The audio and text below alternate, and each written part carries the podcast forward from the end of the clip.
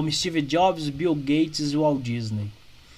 E é legal pensar nessas lideranças para a gente entender onde essas pessoas chegaram e que tipo de transformação elas tiveram, mas para entender também que esse resultado todo conseguido por essas pessoas passou necessariamente pelo desenvolvimento de competências humanas, competências deles e de outras pessoas na qualificação e melhoria de equipe para que essas pessoas pudessem construir o que hoje a gente vê como construção. Nenhuma dessas pessoas realizou nada sozinho, nenhuma dessas pessoas fez nada sozinho, nenhuma delas por si só conseguiu o resultado que tem hoje.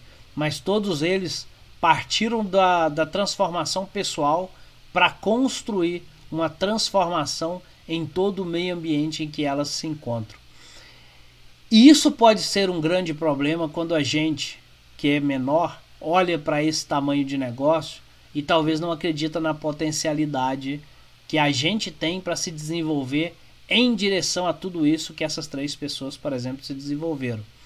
Mas esquecemos que aplicar liderança na nossa realidade cada um pensando na sua é dar o primeiro passo, é dar o próximo passo e gerar a pequena melhoria que é preciso. Muitas vezes, se a gente focar no resultado de um Steve Jobs, no resultado de um Bill Gates, no resultado de um Walt Disney, talvez a gente fale, eu nem quero. Por que, que eu nem quero? Porque eu nem acredito que seja possível fazer isso. A minha realidade é totalmente diferente. Eu vivo num mundo diferente, numa época diferente, com um negócio diferente. E aí a gente pode encontrar N desculpas ou N ah, objeções que nos impeça de engajar, por exemplo, no aprendizado da liderança. Mas a gente também esquece que não importa o estágio em que eu esteja, eu posso dar um passo além. Não importa o momento em que eu me encontre, eu consigo melhorar algo. Não importa o quão bom eu esteja, eu posso ser um pouco melhor.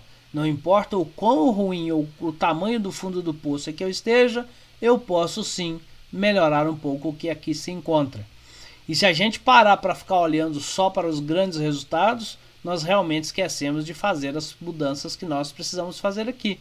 E todos esses nomes que eu citei começaram pequeno.